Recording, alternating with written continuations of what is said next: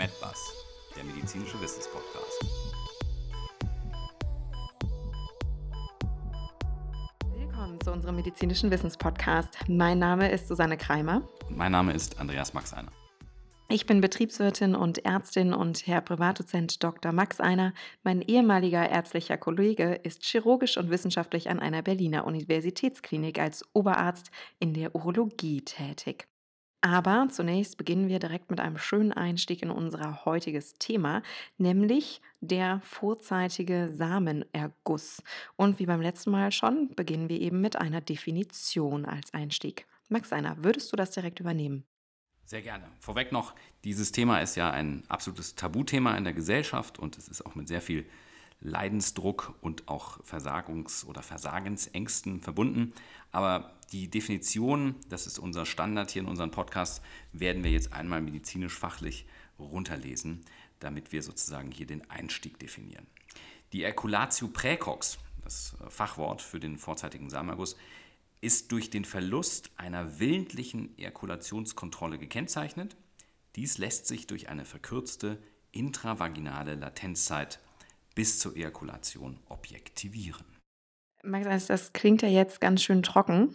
Je nachdem, wie man es betrachtet, ja. Aber was meinst du denn überhaupt mit intravaginale Latenzzeit? Was müssen wir uns darunter vorstellen? Ja, dieses vielleicht etwas absurd klingende Wort, intravaginale äh, verkürzte Latenzzeit, meint die durchschnittliche Zeit von Beginn der vaginalen Penetration bis schließlich zur Ejakulation. Kurz, es kommt zum Samenerguss kurz nach der vaginalen Penetration. Teilweise kommt es aber auch bereits gar nicht zur Penetration, da der Samenerguss bereits stattgefunden hat. Dafür gibt es ja auch ein schönes englisches Akronym, nämlich die sogenannte IELT, Intravaginal Ejaculatory Latency Time, wie wir so schön sagen. Aber Max, einer, wie viele Sekunden oder Minuten, über wie viele Sekunden oder Minuten sprechen wir denn jetzt? Also was haben wir uns da vorzustellen? Ja, man versucht in der Regel keine Zeiten zu definieren, da für jeden Patient diese Zeiten als äh, mehr oder weniger pathologisch empfunden werden wenn man die großen Meta-Analysen sich anschaut und die großen Studien, dann hat man da eine Spannweite von 90 Sekunden bis äh, zu 10 Minuten, was dort Patienten als ähm, störend empfinden.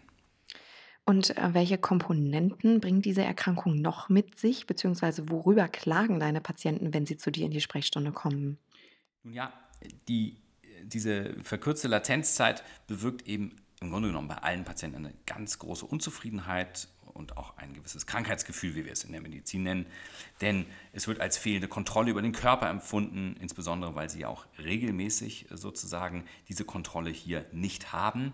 Ferner geben viele Patienten auch eine parallele erektile Dysfunktion an. Ferner sind auch meistens Patienten ähm, hier mit großen Versagensängsten und auch einer gewissen Beziehungsangst, äh, die sich hier bei uns in der Sprechstunde vorstellen. Jetzt könnte ich mir ja auch Situationen vorstellen, bei denen es bei vielen Männern eventuell zu einem vorzeitigen Samenerguss kommen könnte. Das ist richtig. Hier muss man sozusagen immer etwas unterscheiden. Sprechen wir hier schon von einer Pathologie, also von einem krankhaften Status quo, oder sind es einfach nur situationsabhängige, frühzeitige Samenergüsse? Da wäre jetzt zum Beispiel zu nennen nach extrem langer Enthaltsamkeit oder ähm, gerade die Patienten berichten, wenn sie eine neue Beziehung eingegangen haben, dass es oft so ist, oder neue sexuelle Situationen hier stattfinden. Aber natürlich auch äh, Medikamente, also Psychopharmaka oder auch Alkohol und Drogen sind natürlich solche enthemmenden Drogen, führen auch oft dazu, dass es zum frühzeitigen Samenerguss kommt. Und jetzt zu meiner Lieblingsfrage, Max Einer, natürlich die Epidemiologie. Wie viele sind denn davon betroffen? Also wie hoch ist die Prävalenz? Anzahl der betroffenen Männern die muss man natürlich jetzt wieder altersabhängig etwas einschränken oder definieren. Nehmen wir uns mal eine bestimmte Gruppe raus, sagen wir mal die, ähm, also wichtig ist, dass sie größer als 24 Jahre sind, sozusagen ein äh, sexuell ausgewachsener Mann, wenn man das so betrachten darf. Sagen wir mal zwischen 24 Jahren und 44 Jahren haben wir eine Prävalenz von etwa 20 bis 30 Prozent, je nach Studien.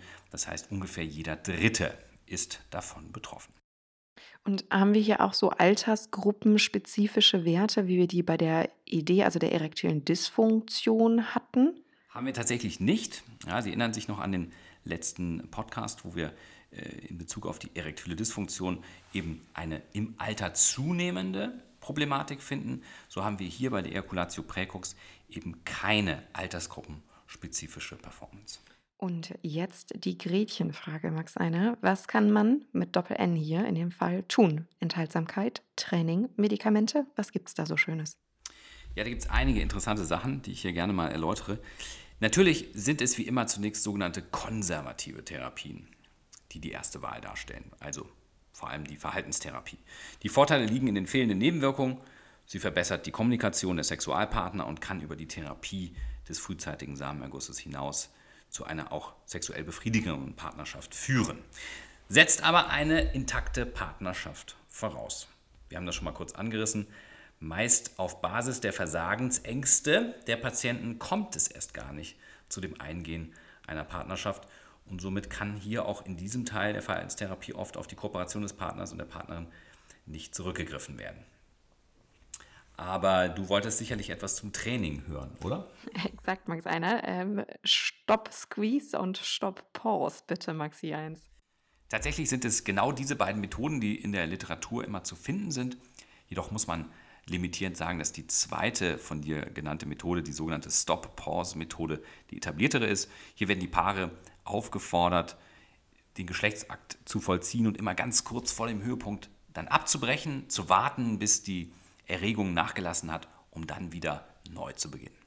Jetzt gibt es darüber hinaus ja auch noch kleine Betäubungssprays und Salben, welche dann die Sensitivität des Penis senken, richtig? tatsächlich die Sensibilität. Wir haben heute, glaube ich, wir beide immer oh so korrekt äh, und inkorrekt äh, diese Wörter verwendet, aber es geht um die Sensibilität des Penis. Und tatsächlich gibt es hier auch Kondome, die mit Lidocain benetzt sind. Hier gilt es natürlich aber, das Kondom richtig herum aufzutragen. Max einer.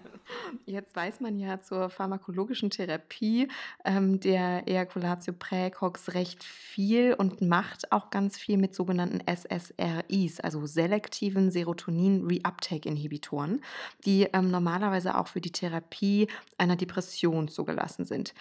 Wie wir ja alle wissen, ist Serotonin das im Volksmund auch als Glückshormon bezeichnete Hormon, hier sogar im doppelten Sinne. Aber was macht denn jetzt Serotonin bei der Ejakulation, beziehungsweise warum spielt das so eine große Rolle? Ja, ich danke dir für, den, äh, für die Introduction. Das Serotonin ist, wie du bereits gesagt hast, ein wichtiger Botenstoff, ein sogenannter Neurotransmitter. Dabei handelt es sich, handelt es sich um Stoffe, die eben bei der Signal- und Informationsübertragung zwischen den Organismen und den Zellen dienen. Dabei erfüllen Botenstoffe unterschiedliche Funktionen.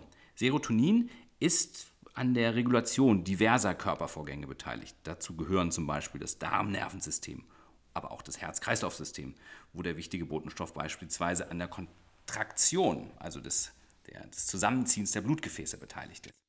Ähm, jetzt wird ja so allgemeinhin auch behauptet, dass viel Schokolade Essen auch den Serotoninspiegel steigen lässt oder auch Ananas, Bananen oder Kiwis.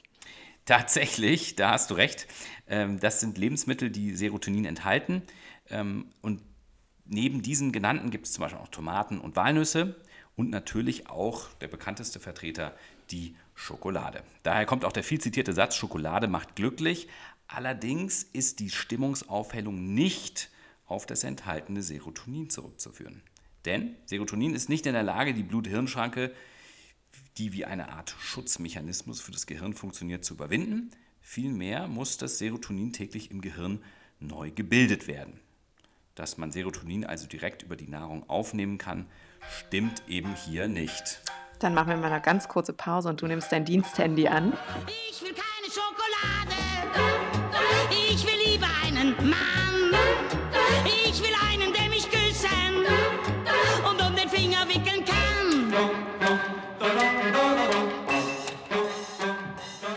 So, jetzt aber nach einem kurzen Anruf und etwas ähm, Pause, Pausenuntermalung durch Trudeherz zurück zum Thema.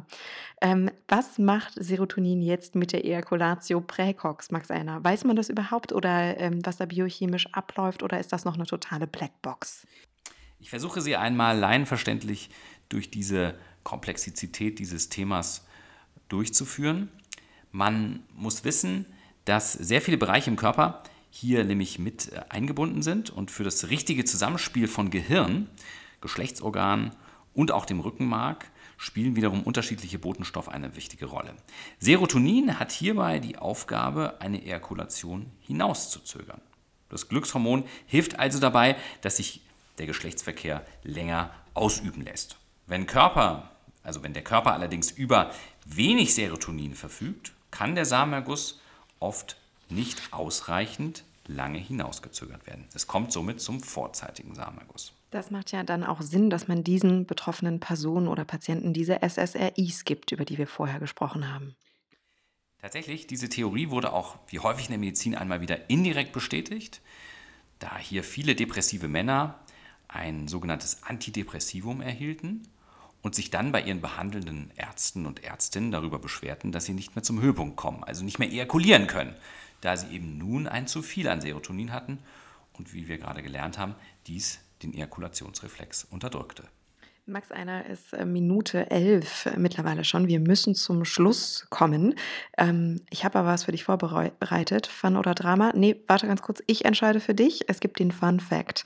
Ähm, die derzeitige Evidenz, also die derzeitige wissenschaftliche Erkenntnis zeigt, wir hatten ja eben quasi die Frage, wie lang die IELT bei der Ejaculatio praecox denn überhaupt ist, dass die normale durchschnittliche IELT, also diese Intravaginal Ejaculatory Latency Time, bei, rate mal, wie viele Minuten liegt beim normalen Mann? Das weiß ich tatsächlich, das sind sechseinhalb Minuten.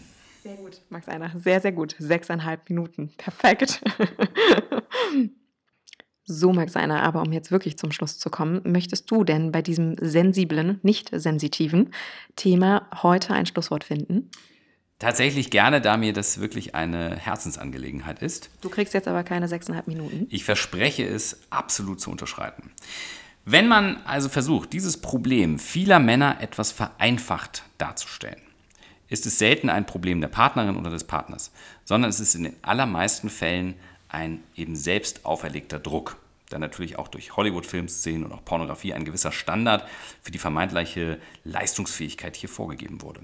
Wenn man aber einmal stabile Paare fragt, ob der gleichzeitige oder der verlängerte Orgasmus oder der verkürzte Orgasmus eine übergeordnete Rolle während des Geschlechtsaktes spielt, dann wird in diesen allermeisten Fällen diese Frage verneint. Somit besteht für mich in der Beratung immer ein hoher Wunsch, wenn denn vorhanden, auch bei dem Patient, dass die Partnerin und der Partner mit in die Evaluation eingebunden wird.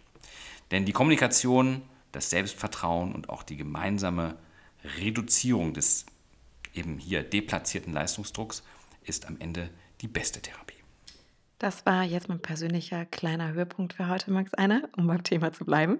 Wir bedanken uns bei unseren Hörern für ihre Aufmerksamkeit und die Geduld aufgrund der Überlänge heute. Wir hoffen, Sie haben die vergangenen Minuten genauso genossen wie wir. Sollten Sie Anregungen, Fragen, Wünsche, Kritik oder ähnliches haben, schreiben Sie uns gern wieder an medizin.medbas.de. Wir freuen Sie uns, wir freuen uns, Sie auch in unserem nächsten Podcast wieder begrüßen zu dürfen und verbleiben hiermit Ihre Susanne Kreimer und ihr, Andreas Maxener.